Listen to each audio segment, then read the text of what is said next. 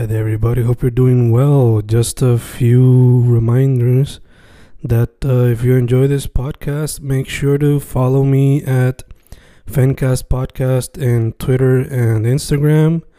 Also, follow the YouTube channel and subscribe at Fanatic or Fencast. Spotify, if you can, also follow the podcast.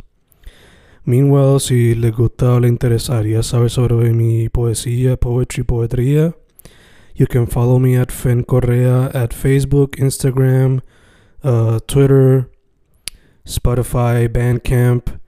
And if you want to buy my books in physical form, you can also look for them in Amazon. Just write Fernando Correa Gonzalez and they should appear.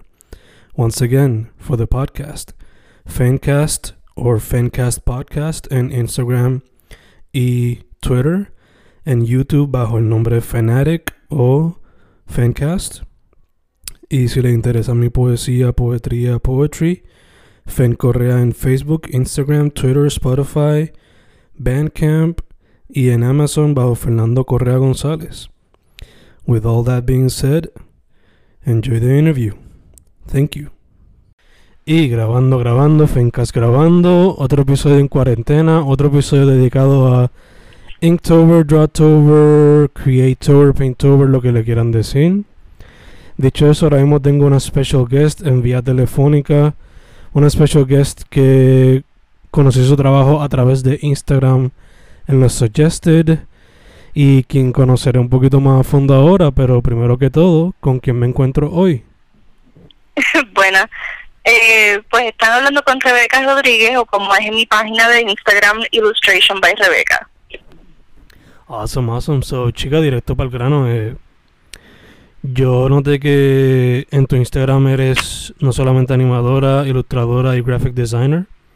So, te pregunto primero que todo, ¿cómo llegaste al mundo de las artes visuales y por qué esos medios en específico?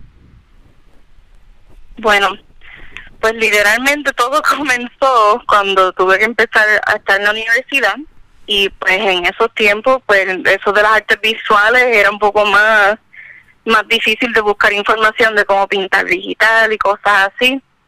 Hasta de coger clases de Photoshop lo único que quedaban este en San Juan básicamente era de cómo editar fotos.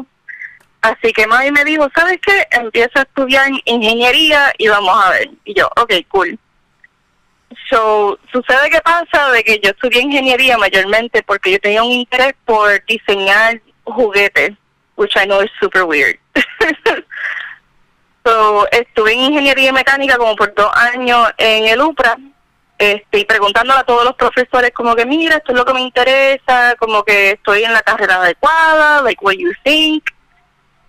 Y válgame, ellos están como que Rebeca, tú tienes tanto potencial, tú sabes dibujar súper bien, pero tienes que dejar los dibujitos y el guille de Santa Claus que tú tienes, eh, de hacer juguetitos y cosas, porque trabajos así no vas a conseguir en Puerto Rico. Y pues realmente, uh, tú sabes, si quieres hacer dinero como en ingeniera, pues enfócate en lo que te dicen y más nada. Este, eventualmente pues llegó el momento porque yo estaba en un programa de ingeniería donde pues después de dos años en Arecibo pues te envían para Mayagüez para entonces completar ingeniería. Y cuando llegó ese momento yo dije honestamente esto es lo mío para ese entonces eh, Atlantic College todavía como que no tenía una reputación super great al principio que yo había ido antes de haber estudiado ingeniería y como que lo chequeé y eso era como que, eh, no sé, todavía están empezando. Pero para cuando yo pasaron los dos años, pues fui para allá y vi que estaban más como que en serio, de que sí había gente que estaban hiring them después de la universidad. Perdóname. Eh, y pues nada, me fui para allá a estudiar diseño gráfico, porque pues yo verifiqué online y escuché de que tú puedes trabajar en básicamente cualquier field artístico si tú tienes diseño gráfico y un buen portafolio, porque diseño gráfico es como que el catch-all de, del arte, como que tienes diseño gráfico, cool, you can do just about whatever siempre y cuando tengas un buen portafolio.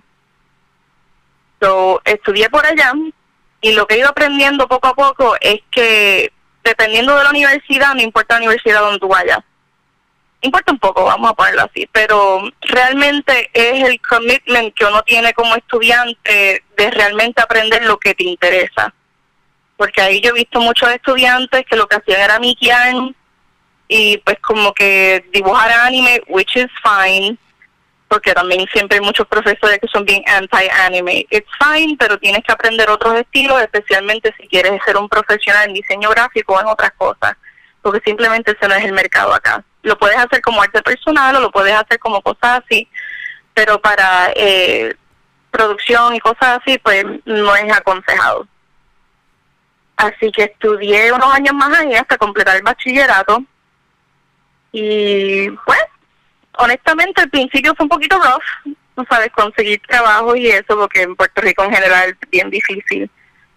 Pero eventualmente en la misma oficina de la universidad me ayudaron a buscar un trabajo eh, con Coca-Cola Puerto Rico Bottling Company. Porque había una mujer que estaba embarazada y dijeron, bueno, ella va a estar en maternity leave, así que necesitamos a alguien que rellene. Y pues yo dije, ok, cool, perfect. Mi, primer trabajo oficial además de la práctica. Perfecto. Eh, pues fui para allá y de verdad que no es lo que yo pensaba jamás y nunca. No es por tirarlo under the bus ni nada, tú sabes, porque eso fue hace bastante tiempo ya también. Pero en el sitio donde estábamos parece que no hacían nada más que mayormente imprenta. Eh, todos los artes estaban como que tenías diferentes pedazos, like solving a puzzle. Tenías pedacitos de, hey, aquí hay una botella de Coca-Cola, aquí hay un, un JPEG de, de hielo. Just mix and match hasta hacer como que algo. Y lo más raro de todo es que no tenían internet. Y yo estaba como que, pero ¿cómo carajo uno puede buscar imágenes? ¿sabes? Like, un sitio de diseño gráfico sin internet, literalmente de lo poco que yo ganaba haciendo este trabajo, lo gastaba en, en la internet del celular mío, en la computadora, este tratando de bajar fotos. Y es como que, great, I'm winning nothing. sí, mano. Y pues el problema también era que no por tirar a nadie de bus, es que pues, hay diferentes sitios que son diferentes, pero yo trabajaba bien rápido. Y ahí era uno de esos sitios bien tranquilos donde la gente puede trabajar ahí por el resto de su vida y están bien cómodos. Este, no les gusta hacer las cosas súper, súper rápido, todo a su tiempo, ok. Pues soy yo esta persona nueva, tú sabes, eager to please, tratando de hacer todo como que rápido y eficiente y llegaba un punto donde yo me quedaba sin, sin cosas que hacer. Y a veces el jefe me miraba como que, Rebeca, pero como es que tú no tienes nada que hacer, y a veces yo me ponía literalmente a ayudar a los que estaban eh, empapelando cosas y qué sé yo, este chequeaba los printers constantemente para asegurarme que todo esté imprimiendo bien. Hasta barrí el piso en un momento porque literalmente no tenía nada más que hacer. Este, y pues como que vi que, que los compañeros míos como que le estaba cayendo mal por eso mismo, because I think I was making them look bad. Y el jefe mismo como que en vez de entender de que no tengo nada que hacer porque terminé todo mi trabajo, esta, era como que lo, lo cogía bien a pecho como si fuera de que yo rehusé de trabajar y es como que, no, I just need more work, dude. Mm. eh, sí, fue bien, bien weird. So, llega la muchacha otra vez y ellos estaban pensando tal vez hacer una posición permanente para mí. Pero eventualmente, literalmente ellos dijeron, hey, there's three computers y cuatro personas. One of these things has to leave. Okay, bye. So, you know, no es que I got fired, pero se me terminó el contrato. Y yo como, you know what, that's fine. Este, y pues terminé en diferentes trabajos después de eso. Ninguno fue fácil. eh, he terminado en muchos sitios que han sido tristemente bien sexistas y cosas así. Eh, trabajé para una persona donde literalmente era él y yo, and that's it. Y después eventualmente llegó otro muchacho para trabajar con otros proyectos que él quería hacer. Y de verdad que había un punto donde él me empezó a decir hey, mira, va a llegar este muchacho acá a trabajar con nosotros, tienes que empezar a vestirte un poco más recatado, no sé qué, porque es que a veces tú estás trabajando y me estás enseñando los trabajos y lo que hago es que estoy viendo a tu gusto y estuvo como media hora hablando de como que no, que es que a veces no puedo ni dejar de mirar de ahí y qué sé yo, y yo me quedé como que, what? Y a veces yo llegaba por las mañanas al trabajo, literalmente cinco minutos tarde en el área metro, que eso no es nada, y él como que llegaste cinco minutos tarde, how dare you, cuando yo me quedaba hasta una hora y media a veces después del trabajo, tratando de hacerlo todo siempre bien. Eh, y por las mañanas me preguntaba como que, ¿por qué no te pusiste el lipstick? Y yo como que no me no me dio la gana de poner el lipstick esta mañana, como que I don't, I don't know, dude, weirdo, como que en mi vida me había pasado eso y eso era como que tan weird. Literalmente lo más triste es que ahí fue donde más me pagaron 10 pesos la hora. Eh, y pues I, I held it together porque era como que, okay, this is what working is. A veces hay que tolerar a gente mala, a pesar de que no hay ningún HR donde yo pueda ir. Eventualmente el tipo cerca del cumpleaños mío y de casualidad del otro muchacho también, fired aquel muchacho y después a mí, con excusas baratas. Y después cuando yo traté de llevarme mis trabajos de diseño gráfico, me dijo, ah, pero es que tú no hiciste nada aquí, desde que tú hablas. Ah, es que los trabajos que tú hiciste están bajo mi sombrilla y tú no diseñaste nada original, even though I did. Eh, todo fue basado eh, bajo mi, mis instrucciones, así que nada de esos diseños son tuyos, no te los puedes llevar. And I was so especialmente de un dibujo que yo había hecho para un Comic Con, que era de las salchichas Carmela, pero era la character de Carmela, pero como Wonder Woman. Y a mí me encantó. It was like the first time de que yo he hecho como una ilustración física en vez de solamente diseño gráfico con fotos y cosas así, para algo que me gusta, que es Comic Con este y él había hecho una competencia, él dijo, yo le voy a dar 100 dólares al, mejor que, que haga el dibujo. Porque primero se lo había pedido al muchacho que haga el dibujo y después yo dije, bueno, a mí me gustaría hacer una versión también. Y él, ok, pues vamos a hacer una competencia. Vamos a hacer que alguien vote en Comic Con y este el mejor que lo haga, pues entonces le, le doy 100 pesos, pero yo también voy a competir. Y yo, ok, again, weirdo. este, what a way to motivate your your your workers by also trying to get your own a hundred dollars. Como que, okay, whatever. Este, eventualmente yo gané la competencia. Y you know, no hard feelings con el, el otro porque es pana mío. Este, ahora que también es otro artista. Eh, if I remember by the end of this conversation también le voy a dar un shout out a ver si puedo. este pero pues terminé ganando y el tipo como que me dio los 100 pesos bien tirados que yo sé que solo fue porque tenías un montón de amistades en cómic porque la tuya era bien girly y no tenía nada que ver y qué sé yo es como oh my god whatever. So eventualmente we get fired fine. Pues termino trabajando eh, después de un año of not finding work este trabajando para una compañía de tecnología y pues en esa compañía de tecnología pues estaban bregando mayormente con gente política también y pues terminan haciendo eh, cosas políticas por un tiempo, tú sabes, este haciendo de nip and talk a un montón de gente famosa y yo como, ok, pero just enough para que se vean todavía como las personas que son. y pues no voy a decir de que lo odié porque pues fue nice de que por lo menos la, este, los clientes eh, me dieron como que los clientes directos y me confiaban como artista y cosas así. Los clientes les gustaba mi trabajo. So that was kind of a first, donde por fin yo pude trabajar directo con los clientes en vez de tener un jefe específico y que los clientes sí les guste mi trabajo. Y eso me hizo sentir mucho mejor porque es como que, ok, so I'm not crazy, sí hago bien mi trabajo. Ok. eh, eventualmente pues tuve problemas con la compañía, con un compañero que trabajaba ahí y eventualmente I just decided to quit after like un año ahí o algo así. Eh, eh, después de eso pues terminé una depresión bien, bien, bien fuerte. Este, y pues nada, como que yo estaba pensando como que contra, hay tantas cosas que yo quería hacer, que yo sentía que no tenía la posibilidad de hacerlo antes, porque se me olvidó mencionar dentro de todo esto, pero mientras yo estaba estudiando en Atlantic College, a los 21 años, a mí me diagnosticaron con cáncer de los tiroides. Y aparentemente estaba bastante progresado.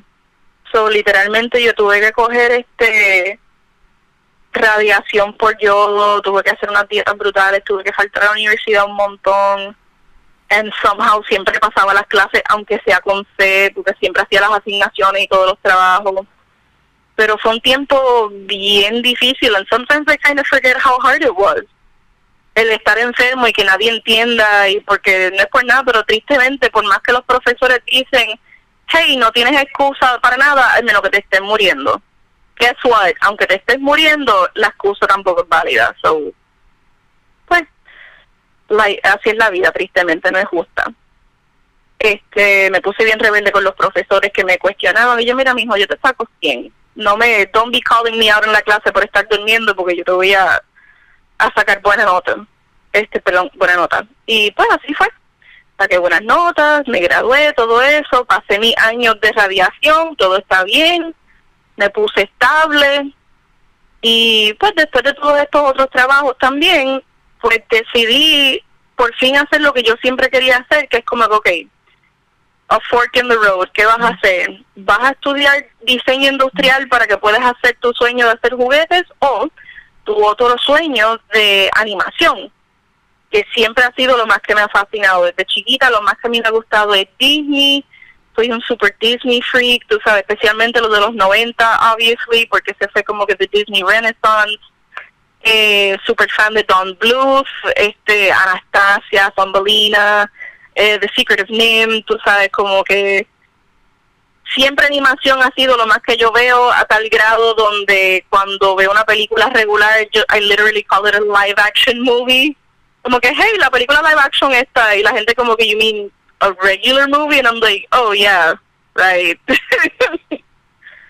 este y pues nada, decidí irme para animación y yo desde hace tiempo estaba verificando diferentes universidades y había una en Canadá que se llama Vancouver Film School que estaban pues anunciando de que era la número uno en el mundo excepto una que había en Francia y yo lo pensé, lo pensé yo contra ir para Francia estaría súper cool, pero yo creo que tal vez no aprendería lo mejor que yo podría porque tendría que aprender francés para muchas cosas y pues me va a limitar. Además de que pues ya para ese entonces yo tenía 26, 27 años y yo no quiero coger cuatro años más de un estudio para algo que no sé si me va a generar dinero eventualmente, más que nada es por pura pasión. Y pues en Vancouver Film School dicen, en un año te damos animación. And I was like, oh my God, great. Y lo otro que también decían es que nosotros no hacemos animación, eh, lo que te enseñamos es a papel, que es lo más que yo quería aprender. Yo quería aprender este animación tradicional, no 3D, este, lo quería hacer, si era posible, a papel. Entonces fui para allá y te digo que la experiencia fue la mejor de mi vida. Fue súper difícil, pero la, la gente súper chévere, este, los profesores súper amigables.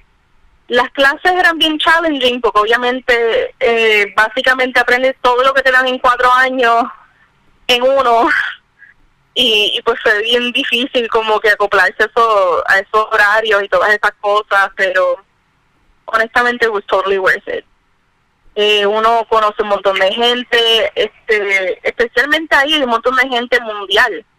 So, yo conocí gente de México, de Brasil, de Chile, de, tú sabes, de Estados Unidos, de Canadá mismo, un montón de personas. También había gente de británicas ahí, tú sabes, de los Filipinas, un montón de gente.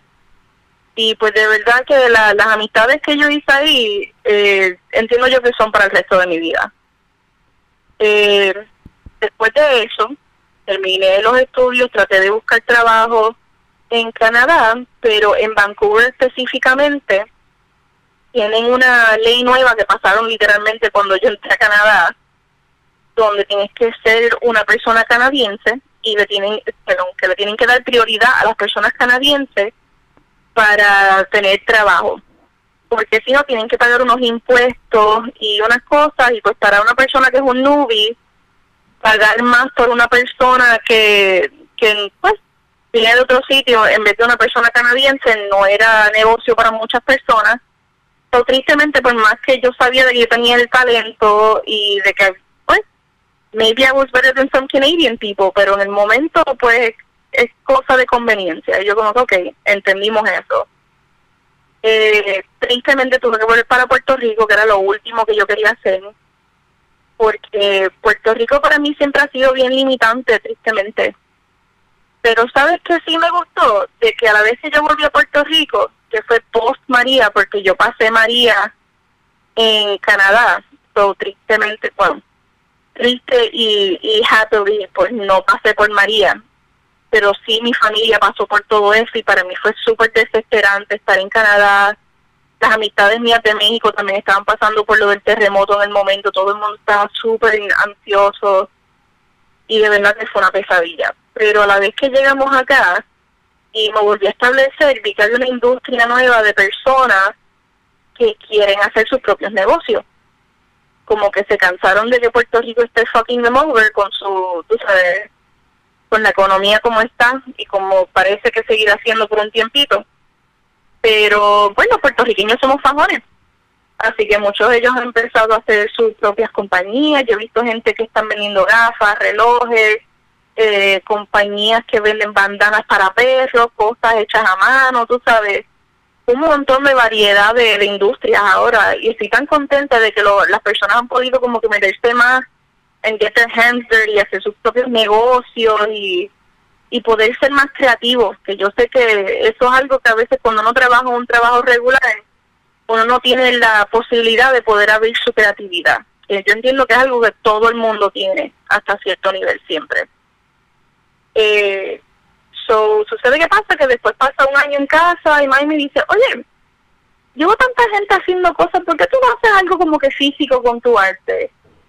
Y yo digo, ¿sabes qué? Deberíamos, I think that's a good idea. So, yo ni sabía por dónde comenzar. Hablé con una amiga mía que se llama Paula Marilo, que ya, ya había hecho pins y está con, con Ranji. Este, las dos están vendiendo su arte, que los dos hacen trabajo brutal. Eh, y pues ella me aconsejó dónde fue que ella conseguía los contactos para hacer los pins y esas cosas. Pero yo al momento pues no quería competir con, con pues cosas parecidas porque quería hacer algo un poco diferente. Y Mai me dijo, oh, vamos a hacer como que tote bags. And I'm like, you know what? I think that's a good idea. Because I think que en Puerto Rico pues todo el mundo la puede usar para hacer compras, ahora que tienen lo de en las bolsas reusables y cosas así. Yo personalmente uso como cartera. Eh, y pues dije, ok, me fui para almado.com, donde hay que tener mucho cuidado con quien tú hablas. Conseguí un buen contacto. Poco a poco fui haciendo mi, mis gestiones. Hice todos los diseños como... Estuve seis meses haciendo los diseños. Y hice una colección que yo llamé el Islander Collection y básicamente es una colección de tote basadas en animales de Puerto Rico.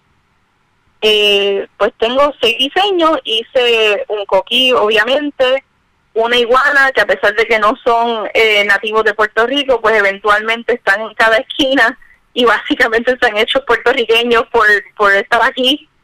Este, una vaca, porque yo personalmente soy gatillo, y pues la vaca realmente tiene un, un sitio especial en mi corazón eh, una cotorra, un manatí y una niña isleña que yo ya he hecho, que para popular demand tenía unas personas que me dijeron, me encanta este dibujo, ponlo en un tote bag, y yo como que, ok, vamos a ver. Este, y pues pedí la, la cantidad mínima de China, que fueron 100, 100 bolsos por diseño. Y pues, that, it cost a pretty penny, pero sabes que como que en comparación con lo que lo podemos vender, fine eh, poco a poco, pues entre mami ayudándome con teniendo las cosas de boca en boca, pues rápido vendí como que 100, simplemente entre amistades y amistades de amistades y gente en el trabajo y cosas así. Este, y pues tuvieron un buen acogido, fíjate. Eh, traté de ir a diferentes ferias y cosas así, pero me di cuenta de que es un poco difícil cuando uno está vendiendo algo que uno no hizo como que quote unquote a mano. Porque en Puerto Rico eh, las artesanías y las cosas así solo se consideran que son cosas si por ejemplo pintas cada bolso a mano eh, o si hiciste un diseño tiene que ser un diseño original hecho con pintura o con beads or something o de que tú misma cosiste los bolsos. So yo traté de pues tener como que un un nombre de artesana y pues no lo pude hacer porque me dijeron no porque tú lo lo produciste en masa en China so no cuenta y yo como que ok, pues eso es lo que hay. Y poco a poco he estado tratando de ver con el mercadeo y las cosas así. De verdad que ha sido un ride súper interesante. Todavía estoy como que trabajando poco a poco en cómo puedo mejorar mis técnicas de, mercadeo. Este, que by the way, si quieren comprar las carteras, están en Store Envy, en Illustration Rebeca, Rebeca con dos T, eh, punto storeenvy.com. Eh, pues entonces, después que hice los bolsos y estoy vendiéndolos y todo eso, todavía tengo esta piquiña de hacer animación. Eh, pues entonces eh, yo me metí en Facebook en diferentes grupos de animación y me encontré con una persona que se llama Michael Cook que está haciendo un, una animación que se llama Chucky Chicken entonces, él lo que quiere hacer es como que revivir lo que es animación tradicional, eh, específicamente en el, en el art style de, los de los 1930, como estilo Mickey o Cuphead o algo así, que son más rubber hose, es como se llama ese tipo de animación. Y, pero lo quiere hacer como que con un toque de los 90 y modernizarlo. Y al principio yo no estaba convencida, yo como que, ay, no sé, porque yo estaba en grupos anteriormente por ejemplo, en uno de Game Jam, donde yo conocí diferentes personas para hacer videojuegos, pero como que no se organizaban bien y terminábamos haciendo nada, excepto gastando el tiempo, tristemente. Así que yo estaba nerviosa de meterme en otro grupo así y pues que me gasten el tiempo o que me usen a mí como un tool en vez de una persona con ideas y creatividad, porque anteriormente lo que me dicen es como que no sé qué vamos a hacer, pero qué sé yo, hacer un concept art basado en esta idea que no sabemos si la vamos a hacer. Y es como que, bueno, yo no tengo, tú sabes, puedo hacerlo si estamos decididos si vamos a hacer eso. Eh, pues eventualmente como que lo generé un tiempo y seguí trabajando con mis bultos y con el mercadeo. Y entonces, uno, como tres meses después, vi que ellos postearon una animación nueva que se llama Grim Grinning Giblets. Y es como un episodio de Halloween donde él hace referencia a el ride de Disney de Haunted Mansion, pero con muñecos eh, de él, donde pues hay un tal vez uno de los este de los headless characters es un conejo, otro es un pollo, cosas así. Y fue como de, no recuerdo si eran como 10 o 16 minutos o algo así, y eso es un montón en términos de animación. Y él me explicó de que él estaba animando con unas muchachas de los Netherlands, en Holanda, y que lo hicieron a, pues, en, como puerta robada, hicieron eso súper rápido porque no tenían el tiempo para poderlo terminar súper bien. Y estaba un poquito janky, pero veía de que había potencial. Y yo, ¿sabes qué? Este grupo se ha organizado, tienen un script tienen unas personas que escriben, tienen una persona que es el que hace los characters, eh, tienen por lo menos una, uno o dos animadores y yo, ¿sabes qué? Vamos a darle un shot. So, hablé con esa persona y verifiqué bien qué es lo que están haciendo y pues me encantó el proyecto. Y entonces lo que hice fue que inmediatamente seguí trabajando con él. Yo dije, mira, para lo que tú me necesites, yo estoy ahí. Así que en poco tiempo, pues empezó también lo del COVID y por eso también fue que decidí meterme en este grupo, porque yo llevaba un año full tratando de buscar trabajo, ya sea en Puerto Rico o en Estados Unidos, desde que he estado en mi casa y no he conseguido nada. He tenido interviews y cosas así y yo entendía que me iban bien y después no me llamaban. Y estaba desesperada, como, oh my God, otra vez, tú sabes, después de tantos años, tengo ahora 29, tenía 29 años, ahora tengo 30, todavía estoy buscando trabajo, what am I gonna do? Tú sabes, este, la desesperación que no le pasa cuando uno está en los late 20s, early 30s, que es como que I don't have my shit figured out. What do I do now? este y pues nada, gracias a Dios él me contactó como que en ese tiempo y fíjate que para mí la situación del COVID, a pesar de que ha sido bien trágico para, para mí personalmente también, porque yo perdí familiares por COVID, no sé si han escuchado de la familia Acabá, que yo perdí, perdí mi, mi tía abuelo y dos primas. Y honestamente fue súper trágico. Y yo tuve que hacer un montón de, de cosas artísticas y qué sé yo, pasando por esa desesperación de que estaba en el hospital, luego de que murieron, de que no pudimos hacer una ceremonia como tal y los que hicimos algo bien sencillo, pero yo no pude ir porque mami no quería arriesgarme a yo enfermarme, cosas así. Y pues fue súper, ha sido un año súper difícil, entiendo yo que para todo el mundo. Eh, por otro lado, eh, la situación con lo de COVID y lo de estar encerrado en la casa me ha dado un advantage a mí con mi arte porque ya yo estaba encerrado en mi casa desde antes. Así que ahora por fin, en vez de estar tirando resúmenes todo el tiempo y solamente dedicándole a eso, tuve tiempo para dedicarle a mejorar mi portafolio y a trabajar con este proyecto de Chucky Chicken.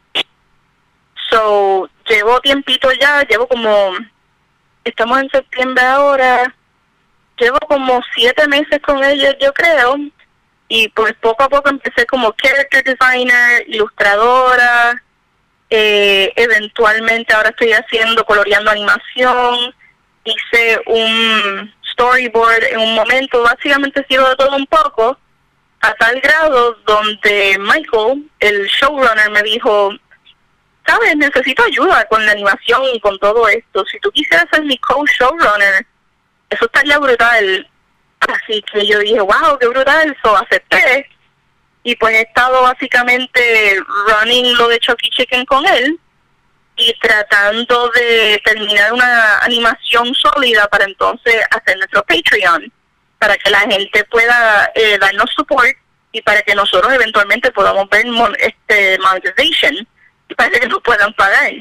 Porque básicamente todo esto ha sido eh, diferentes artistas colaborando juntos, eh, pero kind of like a volunteer position, donde básicamente es pues lo, lo que yo, el tiempo que yo pueda donar, which is great and fine, y lo que nosotros queremos es que sea divertido para todas las personas que estén ahí. Nuestro long term goal ha sido de hacer un estudio físico eh, en Iowa posiblemente, que ya tenemos un sitio, eh, porque queremos poder hacer nuestras propias animaciones y tener un grupo donde se pueda hacer algo donde no tengamos una corporación detrás de nosotros diciéndonos qué debemos y no debemos de hacer. Además de moverlo eh, la industria de animación fuera de LA, porque allá está súper saturado la, el mercado, y nosotros queremos hacer algo un poco diferente. So, si alguien es como con misfit o tienes una idea o quieres intentar animar o estás empezando, nosotros hemos cogido todas esas personas y estamos tratando de enseñarle cómo es que nosotros hacemos las cosas poco a poco, eh, seteando industry standards de cómo las cosas van a ser para que todo sea bien profesional. Y pues esto ha sido on the fly, tú sabes, haciéndolo lo mejor que podemos con el tiempo que tenemos. Y nos ha ido muy bien por ahora, gracias a Dios y pues gracias a Dios he estado trabajando con ellos. Eh, hice un portafolio para el Nickelodeon Artist Program, eh, donde estaban buscando personas para ser character designers, prop designers, background designers y cosas así, también storyboard people. Y eso fue en a principios de agosto. So, yo estuve un mes completo haciendo eh, este portafolio y pues nada, estoy esperando a ver en noviembre, a ver si de casualidad me cogen, porque de verdad que eso sería un sueño hecho realidad. El poder trabajar en un sitio obviamente profesional, a pesar de que tengo mis ansias de que lo de Chucky Chicken suceda, porque me recuerda a cuando Don Bluth, el animador, salió de Disney y hizo su propio estudio y logró hacer sus propias ideas, que eran ideas más, más diferentes Y a pesar de que me gusta la idea de trabajar en la industria, obviamente porque hace sentir a uno más más validado, más tú sabes como que, wow, lo que yo hago es viral. Eh, tengo muchas esperanzas de que realmente esto en Iowa suceda porque estaría excelente abrir un pues un, un sitio nuevo donde se pueda hacer animación. Y pues nada, ese ha sido mi journey por ahora. Este y seguiré trabajando for the foreseeable future con ellos. Tal vez me buscaré un trabajito por ahí part-time mientras hago comisiones y cosas así para poder ganarme el dinero para seguir trabajando en estas cositas. Y pues no sé, en esa es la que estoy ahora. Nice, nice. Eh, mencionaste varias cosas, pero entre ellas hubo algunas que me resaltaron. So, primero que todo te pregunto, eh, yo sé que la animación es una de las pasiones, pero también mencionaste lo de los juguetes. ¿Eso es algo que todavía te gustaría perseguir en el futuro? Pues fíjate, sí.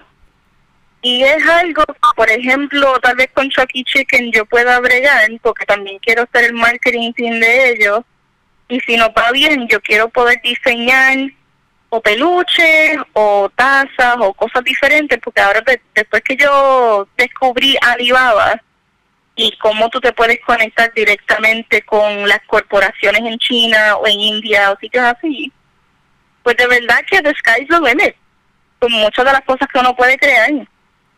Eh, también yo tengo muchos sketchbooks de, de diferentes ideas que yo quiero hacer. Eh, he querido hacer peluche o cosas así. Mi sueño más grande, créelo o no, eh, en términos de lo que es lo de juguete, es poder hacer muñecas que sean completamente customizable, pero que sea eh, razonable con el budget, que no sea como que un precio ridículo. Yo quisiera básicamente hacer un build a workshop para muñecas. Y claramente eh, la, la idea me vino de, de ver un anime que se llama Angelic Layer. Eh, y es un anime donde tú haces tu propia muñeca y te pones un casco y los pones en una como una mesa específica donde tú puedes con tu mente controlar a las muñecas y batallar.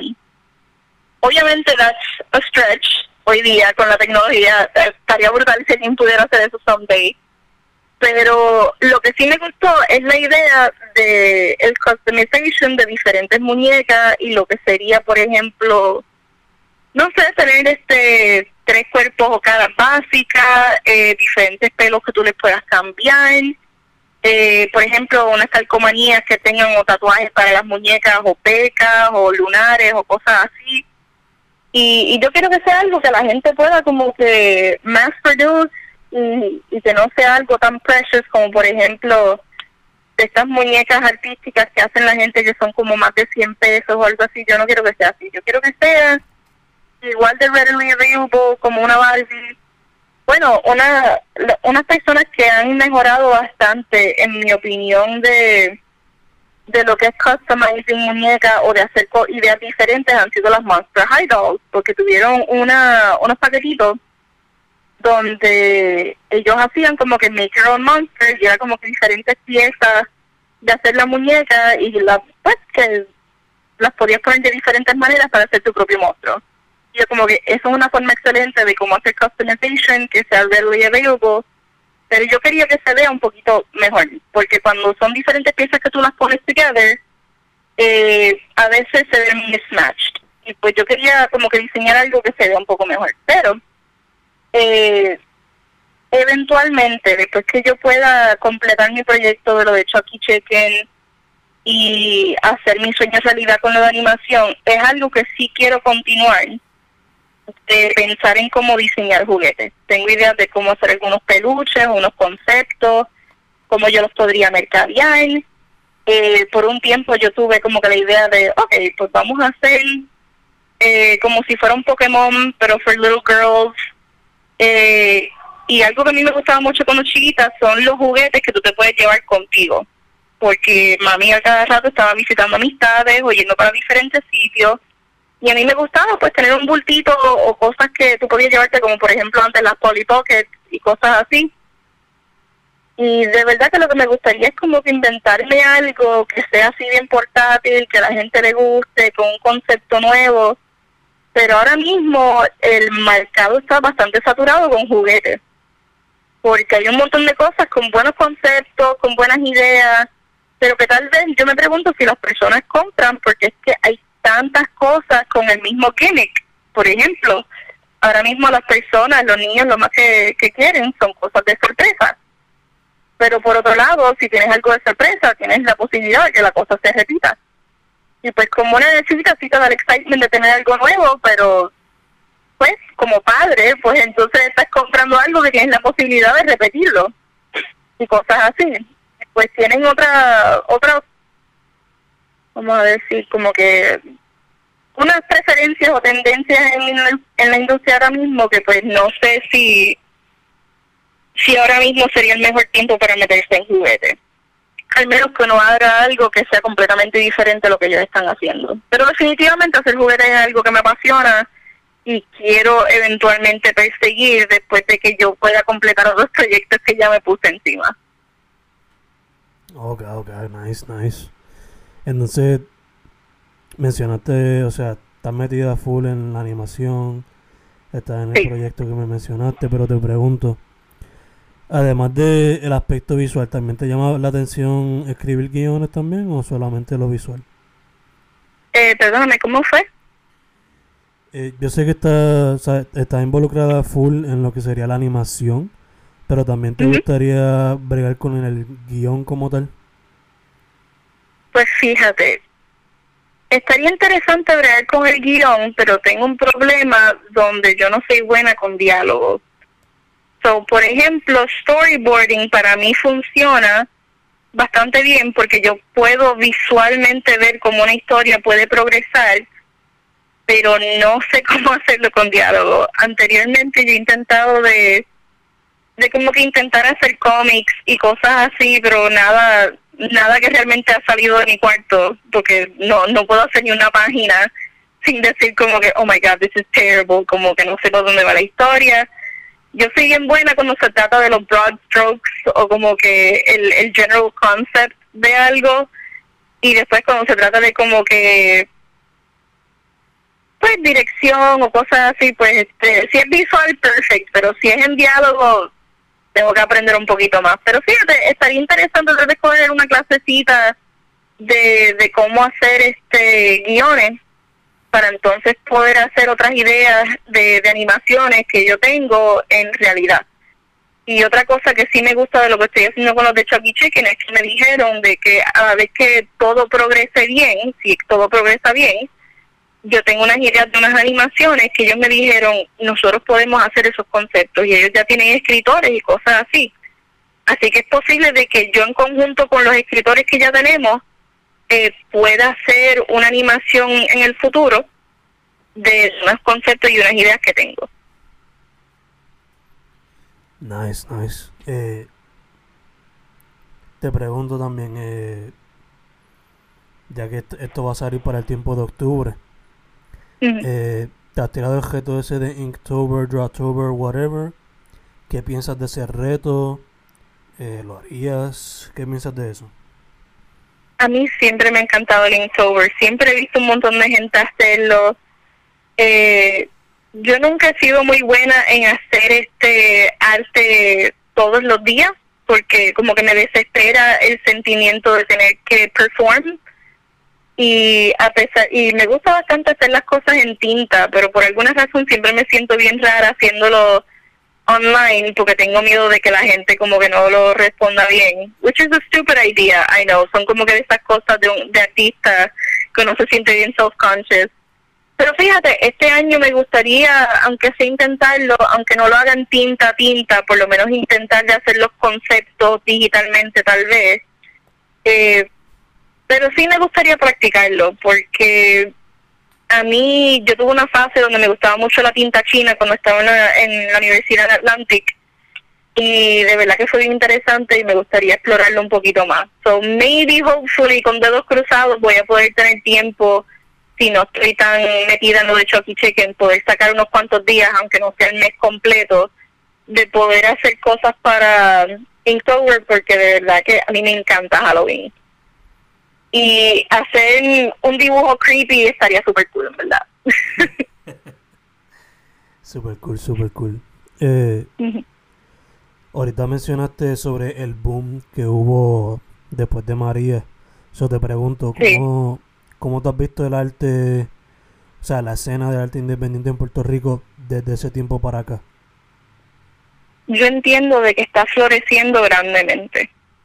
Yo creo que había muchas personas con muchas ideas antes que no sabían cómo comenzar. Y gracias a la internet también y el, el fact de que todo el mundo está explicando cómo hacer estas cosas.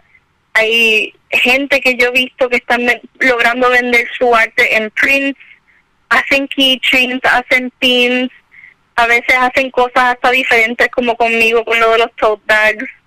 Eh, las personas que no dibujan como tal diseñan, yo he visto gente que diseña gorras como jibarito, este, tú sabes, yo he visto muchas marcas que han salido de Puerto Rico.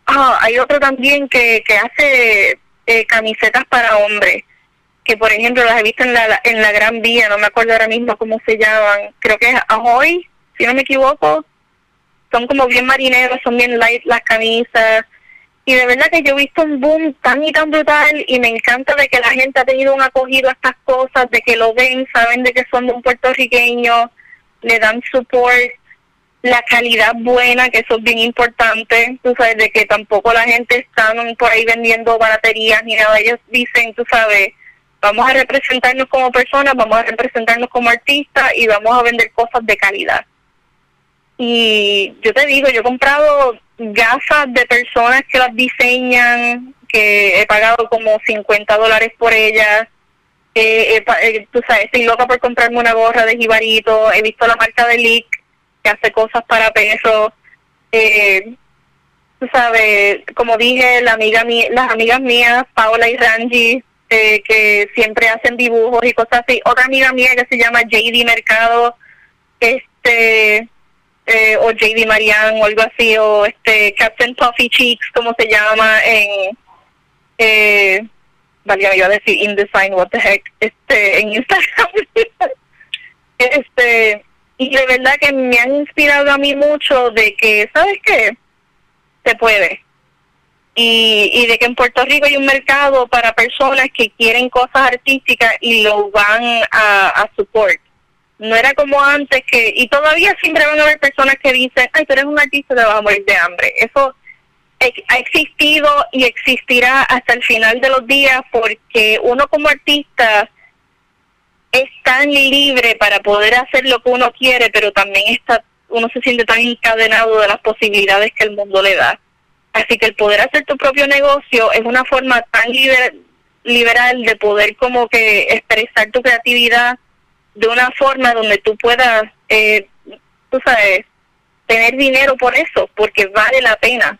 El arte tiene valor y, y todo eso para mí ha sido bien importante, de que las personas se sientan, hey, Puerto Rico sí lo puede hacer mejor porque somos personas fajonas, tenemos ideas, tenemos creatividad, lo que hay que hacer es enfocarnos y no escuchar a nadie que le diga a uno que no. Uno sí puede salir para adelante. Es difícil, no voy a decir que no es difícil, em, o sea, empezar cualquier cosa, cualquier proyecto o cualquier compañía, pero si uno tiene una buena idea, y uno puede buscar financial backing ya sea por este préstamo o uno mismo trabajando en otra cosa durante el día. There's no shame en trabajar en otra cosa durante el día mientras vas creando tu imperio de, de, de tu marca o tu brand o lo que sea, tú sabes. Uno empieza por un sitio y uno no sabe dónde va a terminar. Y yo espero de que todas esas historias, incluyendo la mía, inspiren a las personas de que el arte sí tiene valor y de que las personas están eh, pues willing to pay for it and that's good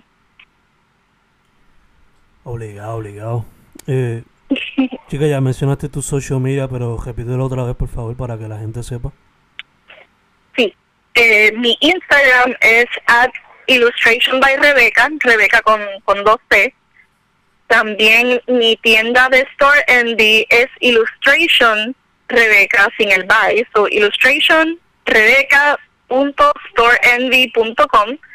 Ahí vendo los tote bags y también vendo unos stickers que son holographic, o se ven como medio rainbow, eh, dependiendo de, del punto de vista que los ve. Eh, y también tengo mi página de Facebook, que también posteo cosas parecidas a lo que hago en Instagram, que también es at illustration by Rebeca. Ah, y es illustration sin la S, just in case, que a veces la gente se consume illustration by Rebeca. Perfect, perfect. Ahora la pregunta para cerrar la entrevista, una pregunta que fun, pero quizás sea un poquito tough dependiendo la cuestión. So, eh, imagínate que estás en una isla desierta y solamente te llevaste tres películas para entretenerte. Tres películas de Disney's 90s Renaissance. ¿Cuáles son las tres que te llevaste? Válgame. Fíjate, una de las que me ha apasionado mucho en, más recent years es la del jorobado de Notre Dame. Esa película tiene algo, no sé, como que no es perfecta, pero tiene algo que realmente me apasiona. Tiene música, en mi opinión, es el mejor soundtrack de Disney, punto. And that's saying something. Este, deja de hecho otras más, Dios santo. Mi favorita como chiquita era Aladdin, pero siento que la he visto tantas veces y me la sé tan de memoria que tal vez no la escogería. Um, porque te digo de que yo puedo decir todas las líneas de la película y yo mole las amistades mías se molestan a cada rato cuando veo películas de Disney con ellos porque saben que yo me sé el diálogo and I'm like, yeah, I know, I'm sorry, I'm gonna shut up. este, de Hard de Disney, ¿qué otra yo podría escoger? De hecho, ¿qué pensaste de la nueva? Eh, ¿Cuál? ¿La de Mulan? No, la nueva, la de Will Smith. La de Will Smith. Bueno, mi opinión en general de la, la live action de Disney me han entristecido un montón porque es que mis expectativas para las de live action es que hubiesen cogido el concepto de la idea de la película y lo hubiesen como que recreado en forma diferente o de otra forma como que tú sabes hay muchas formas de contar una historia y me ha molestado mucho de que literalmente ellos deciden recrear shot por shot algunas películas. That being said, la de Aladdin es una que sí, kind of me gustó. no voy a mentir, este no me encanta completa. Tiene muchas cosas que detesto. Jafar is not a good villain in it. Es como que some guy como que, oh, tú no eres intimidante para nada, cool. Pero sí me cayó bien la, el performance de Will Smith. Siento que lo usaron a, a su a su fuerte, que es just being Will Smith. Eh, me gustó el, la historia que tuvo como que con, con la sirvienta de, de Jasmine y cosas así. Como que toda esa historia me gustó, porque le añadieron algo diferente. Eh, lo, que me, lo que me molestaba era casi todo lo que era igual porque era no solo era igual, era inferior al original. Este y eso es algo que me frustra de Disney, porque es como que, gente, yo sé que no tienes dinero, sé que tienes todas las posibilidades y contactos del mundo, que es que no tienen buenos directores, o es que hacen las películas a las millas, como que esta nueva de Mulan también. Oh my god, se la porquería, sorry por decirlo, ¿verdad? Pero como que... Y estoy tan frustrada porque yo tenía tantas... Eh, expectativas de la nueva de Mulan porque estaban haciendo algo diferente. Y sí me gustó de que hicieron cosas diferentes, pero so, so flat. De que era como que, oh my god, just end this. Dejen los like, like, si van a hacer un live action que sea como la de, ay, ¿cómo se llama esta? Como la, la de Maleficent. Historia completamente diferente, un punto de vista completamente diferente. Hagan algo así, ¿Era una película perfecta? No, pero era por lo menos interesante. O sabes, no hagan la misma cosa de siempre porque ya yo sé cómo las películas van y no es por nada, pero lo original siempre va a ser mejor. Especialmente con el medio de animación, donde tú puedes crear las cosas exactamente como tú las quieres o como te las imaginas. Tú sabes, no tienes límites de, de la realidad. Este, de las otras dos películas que yo escogería, yo creo que sería, sé que esta no es de Disney, eh, Anastasia. I just really love it. la, la escena cuando están este, saliendo los fantasmas de los portraits y eso es mi escena favorita. Y la otra yo creo que sería... Ah, shit. Yo creo que Hércules. y, y sé que es un pick bien raro, pero es que Hércules was so funny. y Hades was such a cool character. Como que a mí casi siempre yo me, me dejo llevar por los villanos de las películas. Si, la, si el villano está cool, me encanta la película. Perfect. Este, y de verdad que Hades es un character demasiado brutal. Y es una película que tenía tantos y tantos problemas, pero tiene tantas cosas que funcionan en ella. Y si yo estuviera stranded en una isla, no todas pueden ser bien serias en artsy. Necesito una de comedia para, tú sabes, como que tolerar la existencia. pues no, esas serían las que yo escogería. Ok, ok. Me gusta la variedad y el reasoning behind it. Si fuese, si fuese a escoger tres que no fuesen de Disney, de cualquier época. Válgame. ¿Es que no fuesen de Disney? ¿También live action o, o solo de animación? Animadas, pero pueden ser de cualquier época. Válgame. Eh, me siento mal diciendo esto y sé que la gente me va a crucificar, pero Frozen 2 me gustó mucho. y me gustó más que la primera. Eh, no sé, como que las canciones me, me, me cayeron pajón y como que yo que tengo hermana, pues como que siempre me dan los feels. Zootopia for sure. Zootopia es una de las, de las nuevas que yo digo que es como un masterpiece de, de, de cómo lo manejaron, como que me encanta cómo el mundo existe. Y yo estoy esperando el día de que Disney diga, hey, vamos a hacer un TV series de esto porque está súper interesante el mundo, vamos a seguirlo developing it. Eh, ¿Qué más? Me gustaría ver las series de Tango si tuvieran una película, la serie completa, pero sé que that's like a cop out, so dejar que otra película puedo escoger. Fíjate, una que no me gustó mucho fue Moana, no sé por qué, como que no me, no me chocó. Y, ay Dios santo, una más, una más. Oh God. The Swan Princess? No, no creo. ¿Qué otra más? Yo podría escoger una más, una más, God. No, voy a escoger a Mulan. Let's just go with Mulan. Es un clásico. Es que tiene corazón, tiene comedia, este, tiene buenos momentos, es un feel good movie. La puedes ver mil veces y uno no se cansa.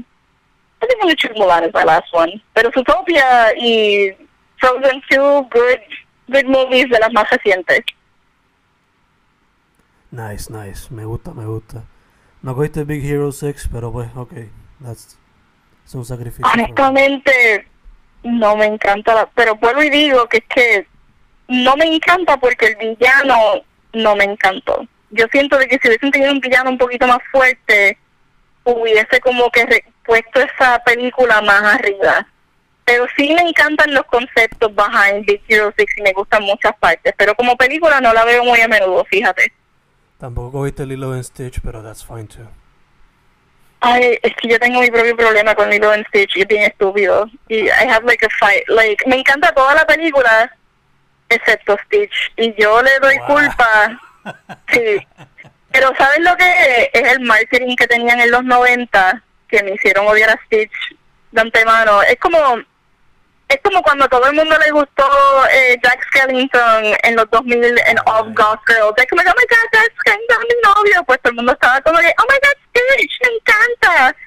So, like, lo veo en tantas esquinas que como que me jacta. Yeah, Y lo más que a mí me gustaba de la película Anyway no era ni Stitch, era como que la relación entre Nani y Lilo. Y, y me hubiese gustado que se enfoque un poco más en eso. Pero, I don't know, it is what it is. Como que, vuelvo y digo que yo creo que es como que el quote unquote toxic fandom de Stitch que me sacó de quicio Stitch. Pero ¿sabes qué? Hubiese escogido eso si no fuera porque se me olvidó que, que existía, porque la relación entre Nani y Lilo está súper brutal y el background de acuarelas está brutal. Y me gustaría, fíjate, de que ese artista, de que ese, ay, no me acuerdo el nombre del artista ahora mismo, que se basó ese art style, pero estaría interesante de que vuelvan a hacer animación con ese estilo, fíjate. Actually, ahora que lo pienso, él fue concept artist en The Croods. pero como que, ajá, pero como que el estilo didn't really lend itself really well para, para esta película en específica. Pero sí sé de que él fue un- uno de los concept artists. Gacho, gacho. Ajá, Ok, ok. pues sí, tienes razón. Es que cuando uno está puesto en el spot es como que, oh my god, movies, qué sé yo, what, what are movies? Como que, No, ya, ya, obligado, entiendo, entiendo. Eh, chica, once again, ¿dónde la gente te consigue vía social media y, y los stores? Ok, perfecto. Pues este, me pueden conseguir en Illustration by Rebecca, en Instagram, Rebecca con dos T, eh, en Illustration by Rebecca en Facebook y también tengo mi página de Storenvy donde vendo los tote bags y los stickers y eventualmente quiero hacer más productos. Eh, illustrationrebeca.storeenvy.com Si no, en mi página de Instagram, en la biografía, dice, tiene un link a mi página de, de la tienda y en el Facebook también. Perfect, perfect. Pues chica, primero antes de cejar, gracias por decir que sí para la entrevista. Eh, segundo, cuídate. Gracias. Y de verdad que gracias a ti por, ¿verdad? Reaching out por Instagram y qué sé yo. Jamás yo pensé de que yo iba a hacer como una entrevista artística, pero de verdad que it's been really fun. It has been, it has been. Y tercero, para adelante siempre, you know. Como dijiste, Sí. the sky's the limit. En verdad que sí. Y más que nada, por fin he visto como que la luz al final del túnel don- de, de las posibilidades. Y le quiero decir a todas las personas, sean jóvenes o no tan jóvenes, nunca es muy tarde de buscar tu sueño y trabajarlo. Lo que hay que hacer es fajón, porque las personas que llegan son las personas que lo siguen trabajando, aunque se caen y vuelven y se paran. Eso es lo importante. Exacto.